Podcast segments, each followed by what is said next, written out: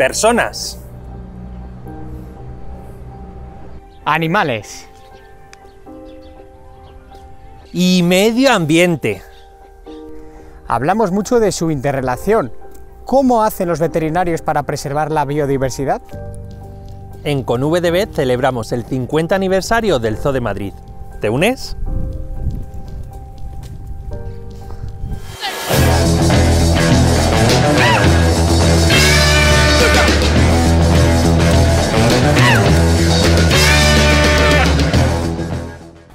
Estamos con Eva Martínez Nevado, la responsable del Departamento de Veterinaria del Zoo de Madrid. Y hoy celebramos el 50 aniversario con ella porque, Eva, tenemos mucho de lo que hablar y hacéis mucho por la sostenibilidad y por la biodiversidad, ¿verdad? Sí, son muchos años ya de esta institución y muchos proyectos de especies amenazadas, de programas de investigación y de conservación muy interesantes que a veces el público desconoce. Claro, porque aquí vemos normalmente cuando viene la gente al zoo, pues ve los animales, piensan que bueno, es a lo que vienen, ¿no? A ver animales, pero desconocen todo el trabajo que hacéis los servicios veterinarios y bueno, y todo el equipo que trabajáis en el zoo. ¿Qué hacéis? Bueno, hay una labor muy importante en los programas de especies amenazadas. Se trabaja a nivel europeo y mundial en red con los zoos que pertenecen a, la Asociación Europea de Zoos y Acuarios y a la americana. Se comparte todo el conocimiento, se intenta conocer eh, muchos aspectos de la biología, de la medicina, de aplicaciones, terapias que puedan ayudar no solo a los ejemplares que están en los zoos, sino que se pueda aplicar en la naturaleza a individuos salvajes. Claro, porque vemos, por ejemplo, estamos aquí al lado de las focas, ¿no? Y, esta foca que está aquí está ayudando a muchas focas que están en el mar, ¿no? ¿Cómo, cómo es eso? ¿Cómo es ese aquí trabajo? tenemos una familia de foca gris y con ellos hemos trabajado eh, junto con la Fundación CBD Habitat, que trabaja en Mauritania protegiendo a la última colonia reproductora de foca monje, que existe allí en unos acantilados, en una zona eh, muy hostil. Y protegen la colonia, estudian la colonia y aquí hemos, ha servido de modelo para eh, colocar transmisores, collares GPS, ver cómo transmiten, ver qué tal los, los llevan las focas, si molestan las aletas y diferentes estudios que luego aplicamos allí in situ. Wow, o sea que la tecnología además, es tecnología punta para ayudar a los animales, ¿verdad? Sí, sí, los, conservadores e investigadores están utilizando muchísima tecnología, eso de GPS, saber dónde están, proteger ya casi a cada individuo, saber dónde está, eh, qué comportamiento realiza, qué buceos, qué profundidad. Y luego también tenemos la, suerte de poder colaborar allí a nivel veterinario y a nivel técnico, personal del zoo, en, en las campañas de conservación cada año en Mauritania pues hay que agradecerle a estas monjas porque están haciendo una grandísima labor con vosotros, por supuesto. Sí, sí, nos ayuda mucho en, y todo lo que aprendemos lo aplicamos allí. O sea, cada cosa que hacemos aquí a diario de manejo, anestesias, ecografías, pues bueno, luego poder hacerlo allí para ayudar a las focas monjes que quedan. Es uno de los mamíferos marinos más amenazados del, planeta. Se extinguió ya de España. Así que a ver si entre todos podemos hacer que la foca monje vuelva a las costas españolas. Oye, y para que vuelva a las costas españolas, esa introducción es muy difícil, ¿cómo se hace? Es complejo, ahí la Fundación CBD Habitat y el Ministerio, eh, el MITECO, son los que llevan el programa, pero bueno, hace falta, claro, resolver todos los problemas que la llevaron a su extinción. Hay veces que la gente cree que es muy fácil, ¿y por qué no soltáis estos gorilas en África? O mm, hay que poner solución a todo lo que originó su desaparición. Qué interesante, Eva. La verdad es que estoy aprendiendo muchísimo hoy de ti. Oye, Eva, y además de, lo que se hace con las focas, en, por ejemplo, en África, ¿tenéis muchos más proyectos? Eh, ¿Algún otro proyecto que me quieras contar? Sí, ha habido, tenemos por una parte eh, eh, soporte financiero, financiamos proyectos de conservación de rinoceronte blanco en Sudáfrica y la fundación con todos los zoos de Parques Reunidos pues se aporta financiación para dotar de equipamiento a los guardabosques, a los que protegen a los rinos de, a los rinocerontes de, los cazadores furtivos. Ah. No sé si sabe la gente también, aquí en Europa es menos común, pero se están matando cada día vamos, muchos rinocerontes para, para el uso de su cuerno. En países asiáticos creen que tienen poderes afrodisíacos y otros usos que realmente son de queratina, o sea, al final es como si te comes las uñas y está diezmando las poblaciones de rinoceronte. Eso es por un lado, aportar financiación y luego tenemos otros más activos, muy bonitos, como el que se realizó junto al CSIC en el 2007, en el que gacelas nuestras, gacelas nacidas aquí en Madrid, en la Casa de Campo, junto con otras nacidas en otros zoos de España, fueron a Senegal y fueron reintroducidas en zonas donde se habían extinguido por completo. Oye, me gusta mucho esto de las gacelas. ¿Por qué no nos vamos a las gacelas y le cuentas a Antonio un poquito más del proyecto? Estupendo, así las veis que son preciosas. Venga. Bueno, cuéntanos un poco más eh, lo que estabas hablando antes de ese proyecto de las gacelas, que estamos aquí precisamente junto a ellas. Bueno, aquí veis es la gacela Dorcas, una especie de gacela que pesa unos 12-15 kilos y está, muy amenazada. Desapareció de muchos países del norte de África, de la zona del Sáhara, y hay un proyecto liderado por el CSIC y por la Estación de, de Zonas Áridas en Almería, donde tienen también un gran grupo y bueno, fue un proyecto precioso porque además de criar y mantener una población genética mm, con alta viabilidad, nosotros hacemos un poco, salvaguardamos las especies amenazadas y en ese caso pudieron servir para refuerzo de, poblaciones y en este caso reintroducción en zonas donde se habían extinguido. Así que ejemplares de aquí, del Zoo de Barcelona, del Zoo de Jerez, fueron en un avión militar hasta Senegal y fueron eh, liberados en, parques, en zonas protegidas. Y ya hay hijos, hay nietos, así que las generaciones de Dorcas están, están desarrollándose favorablemente allí. ¿Qué tienen de peculiar este tipo de gacelas? Es una gacela muy resistente a las zonas de áridas y, bueno, eh, los furtivos acabaron con ellas, también la destrucción del hábitat para el pastoreo, con lo cual eh, es importante sensibilizar y trabajar frente a las amenazas que, acaban con especies. Debemos preservar, cada especie es importante, cada especie tiene su papel y debemos proteger la biodiversidad.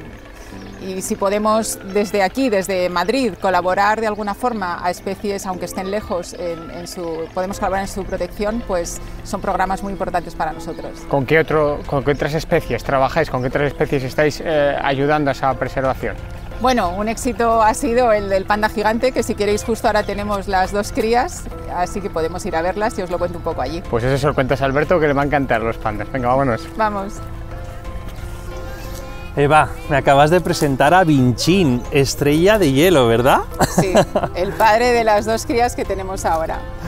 Y oye, ¿Cómo habéis conseguido que una especie tan, tan en peligro como ha estado el oso panda a día de hoy, pues oye, esté mejorando, esté, eh, vaya un poquito más para adelante?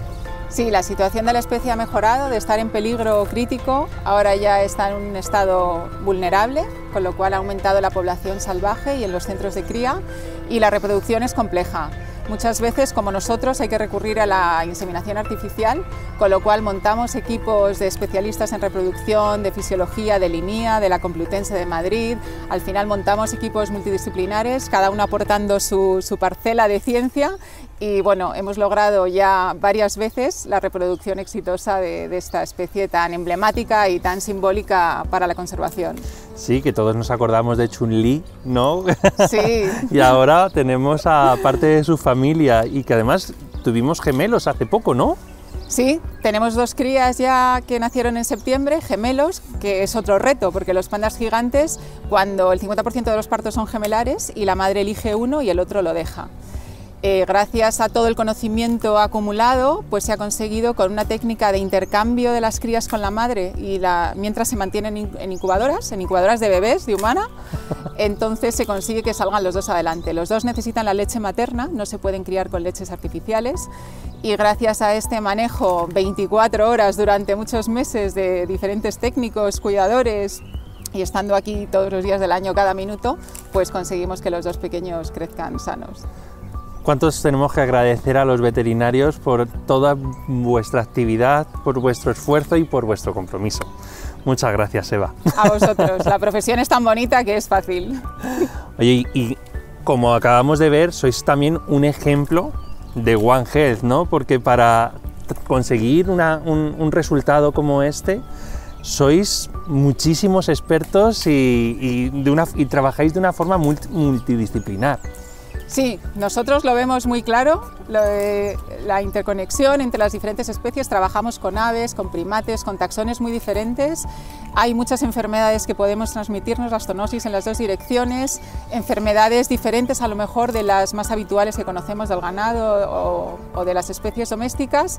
Y bueno, cuando estamos trabajando con primates a veces formamos equipos incluso con médicos, pediatras, con, crías de orangután o de gorila, en algunos casos hemos necesitado ayuda y crear esos equipos de, ciencia y, y generar conocimiento entre todos que ayuden a preservar la biodiversidad y las especies amenazadas. Pues ejemplos como este esperemos que nos sirva para también concienciar no solamente a todos los profesionales de la salud, que cada vez lo estáis más, sino también a las personas que tienen que decidir en, nuestros próximos pasos como sociedad, porque al final el impacto de las personas tiene un gran impacto en el medio ambiente y en, la biodiversidad, como vosotros bien veis, ¿no? Sí, por supuesto. Eh, nosotros intentamos hacer llegar a los niños y a las generaciones de jóvenes que el impacto, o sea, desde una vida de ciudad, cuando usas tu móvil, cuando usas el coche, cuando, cuando compras un mueble de madera que es madera ilegal o no certificada, pues todo eso influye en especies tan lejanas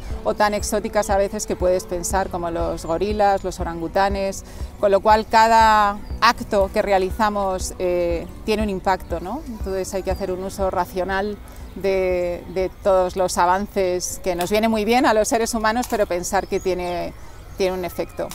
Y entre todos proteger el planeta y especies tan maravillosas como esta. Sin duda. Además de la especie, como estamos viendo, más internacional, como el oso panda, ¿qué proyectos tenéis también con especies locales? A nivel local tenemos proyectos muy bonitos, colaboramos con Brinzal, que es una ONG que rehabilita rapaces nocturnas, con lo cual tenemos búhos reales y lechuzas que eran ejemplares irrecuperables de centros de recuperación que no pudieron ser devueltos por diferentes lesiones eh, a la naturaleza, mm. pero toda su descendencia eh, va a Brinzal, ahí aprenden a volar, se ejercitan y se liberan en la Comunidad de Madrid. La lechuza está en pleno declive, solo quedan unas 30 parejas en Madrid. 30. Es una situación tremenda con lo cual aportamos pues todos los pollos que nacen, nacen además frecuentemente, reproducen muy bien la pareja que tenemos y todas se liberan luego en zonas de Aranjuez y en otras, en otras zonas de Madrid. Y luego, bueno, dos, dos joyas de la naturaleza que tenemos también que forman parte de los programas del Ministerio de Medio Ambiente, el lince ibérico y el águila imperial, también ejemplares irrecuperables, por eso están aquí y bueno, tenemos que educar y concienciar, enseñárselo para que aprendan a conocerlos, a amar esas especies y, trabajar en su protección.